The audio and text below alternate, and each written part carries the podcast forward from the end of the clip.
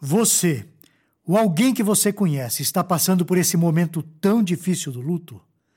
Por que essa dor é tão difícil? Como podemos enfrentá-la? Há alguma esperança, algum consolo em face dessa dor? Você gostaria de saber quais são as respostas a essas perguntas tão difíceis de responder? Para isso, vou trazer aqui um texto de alguém que é bacharel em teologia pelo seminário Martin Butzer, músico e compositor, membro da primeira igreja presbiteriana de Vitória, no Espírito Santo. É casado com Larissa Barcelos e pai do Miguel e da Heloísa. Ele é também o editor-chefe responsável pelo conteúdo do Telmídia Blog. Eu estou falando do Diego Venâncio e o tema que ele aborda hoje no Telmídia Blog tem como título Luto. Como enfrentar essa dor?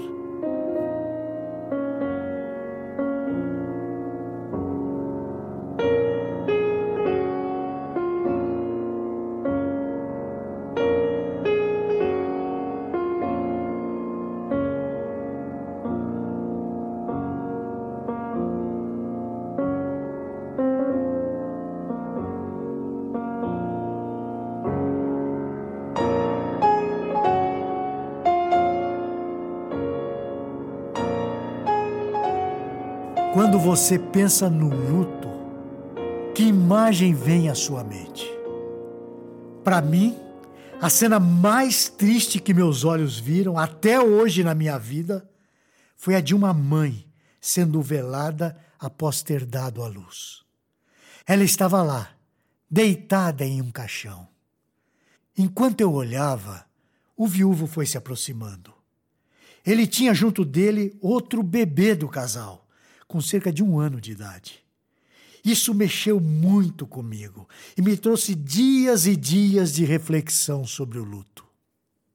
Parece óbvio, mas a verdade é que sempre queremos nos livrar de qualquer dor o mais rápido possível. Quando temos outro tipo de dor, é possível nos livrarmos mais rapidamente dela, tomando analgésico ou algo desse tipo. A dor do luto, porém, é implacável é a dor do impossível. Aquele ente querido não vai voltar mais e nada poderá ser feito a respeito da sua ausência, a não ser acostumar-se com ela. Por outro lado, quem disse que queremos, naquele primeiro instante, nos acostumar com isso? E assim, dessa forma, se dá o processo de negação do ocorrido. E tem mais: se negligenciarmos o tempo do luto, é possível que fiquemos doentes mais à frente. No caso que contei há pouco, a situação é bem mais dramática, pois a mulher estava gozando de plena saúde e feliz quando entrou naquela cirurgia para dar à luz. É completamente diferente quando o nosso ente querido começa a nos dar sinais de que poderá morrer em breve.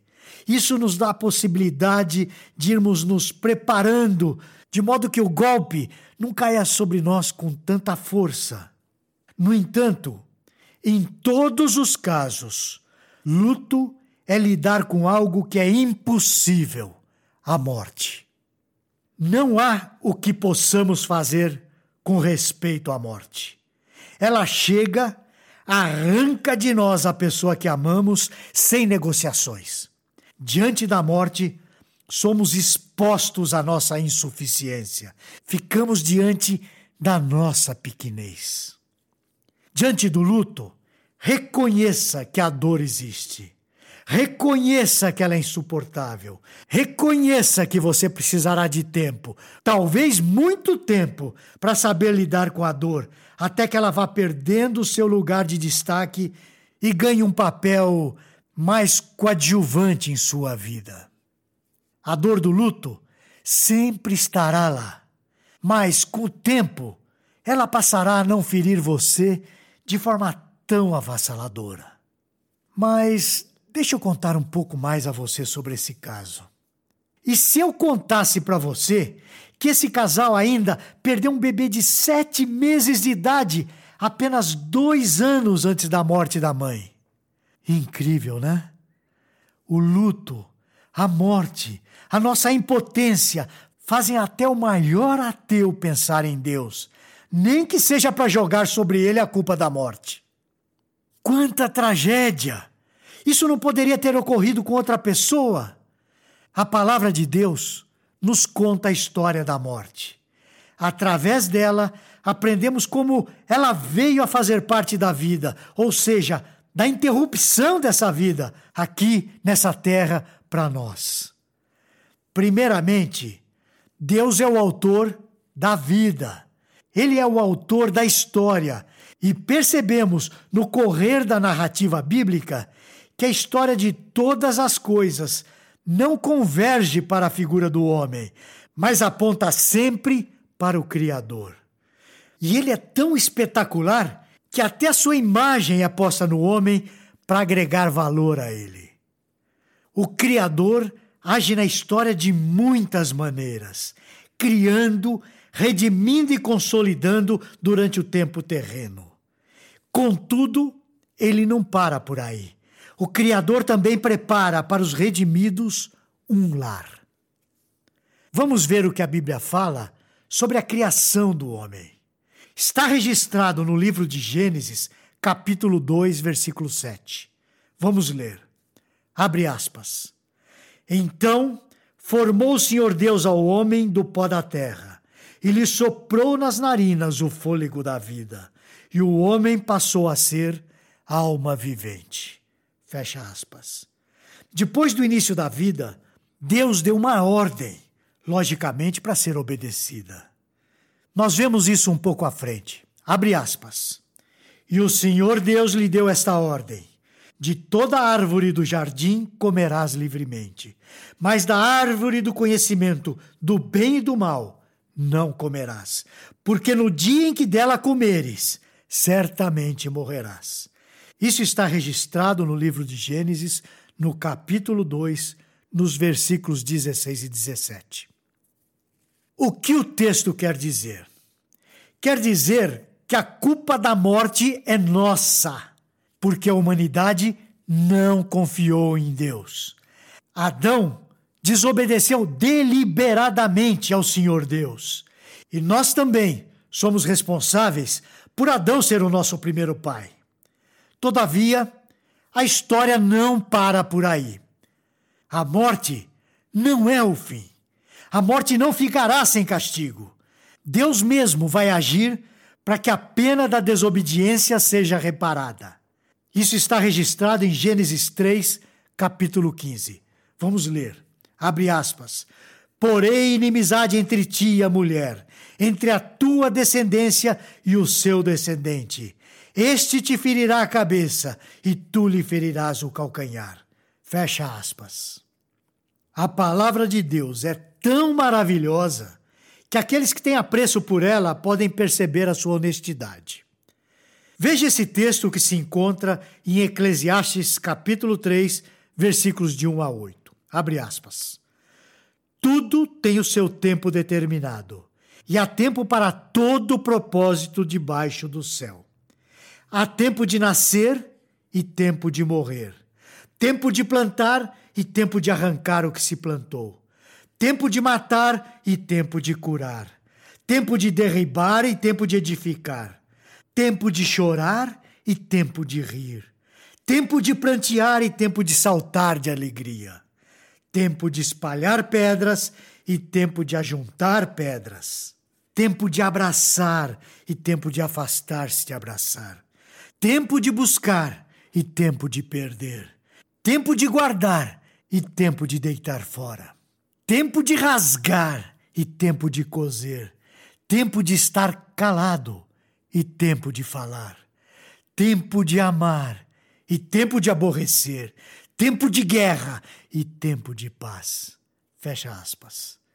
O sábio escritor, inspirado por Deus, apresenta sempre esse antagonismo conforme o tempo passa. No luto, é fundamental trazermos à mente o tempo que nós pudemos desfrutar da presença da pessoa que perdemos. Que enorme privilégio foi concedido por Deus o de termos participado da vida daquela pessoa. Em diversos textos nas Escrituras, Jesus Cristo é apresentado como tendo sofrido. Ele conheceu em seu próprio corpo angústias, dores, luto, perdas de todas as ordens. Ele sofreu na sua carne. E é por isso que temos um mediador perfeito que pode se compadecer de nós, porque em tudo ele se fez semelhante a nós. É por isso que podemos ler confiantes no Salmo 23, versículo 4. Ainda que eu ande pelo vale da sombra da morte, não temerei mal algum, porque tu estás comigo. O teu bordão e teu cajado me consolam. Nós não compreendemos todos os propósitos de Deus, mas certamente Ele estará conosco em todos os momentos. Não nos relacionamos com Deus pelos seus feitos, mas por quem Ele é, apesar de andarmos bem ou mal nessa terra.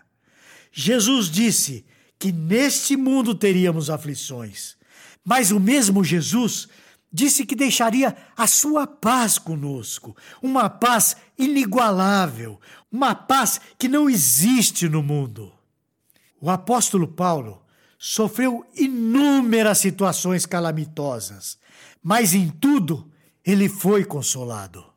Como eu disse há pouco, luto é aprender a lidar com o impossível, com a morte. Nós temos um redentor, Jesus Cristo, que venceu a morte podemos conseguir todo o consolo necessário na pessoa de Jesus Cristo. Ele conhece a nossa dor, ele conheceu a morte, mas ele ressuscitou. Com isso, Jesus Cristo abriu os portais do céu para uma vida eterna, de modo que todos os que reconhecem em Cristo o seu Salvador podem ter a esperança de encontrar seus entes queridos em perfeição, sem dor, sem pecado e sem morte. Desfrutaremos de uma vida eterna perfeita, contemplando a face de Cristo, o Senhor sobre todas as coisas, visíveis e invisíveis. Graças a Deus por Jesus Cristo, que tirou o aguilhão da morte. Vamos ver em 1 Coríntios 15, na segunda parte do versículo 54 até o versículo 57. Abre aspas. Tragada foi a morte pela vitória. Onde está, ó morte, a tua vitória? Onde está, ó morte, o teu aguilhão? O aguilhão da morte é o pecado, e a força do pecado é a lei. Graças a Deus, que nos dá a vitória por intermédio de nosso Senhor Jesus Cristo. Fecha aspas. Meu irmão, minha irmã, se você está passando por um momento de luto na sua vida, chore, lamente a sua perda. No entanto, lembre-se de que tudo isso é temporário. Um dia haveremos de nos encontrar todos salvos por Cristo diante dele, o nosso Salvador. Até a próxima semana. Você gostou deste post? Então compartilhe essa mensagem com seus amigos, sua igreja e familiares. Coloque o seu e-mail no nosso blog para não perder nenhum post. Siga-nos no Facebook, Instagram e Twitter. Conheça a Telmídia, vídeos cristãos para você e sua família. 15 dias grátis. Assista quando quiser onde quiser.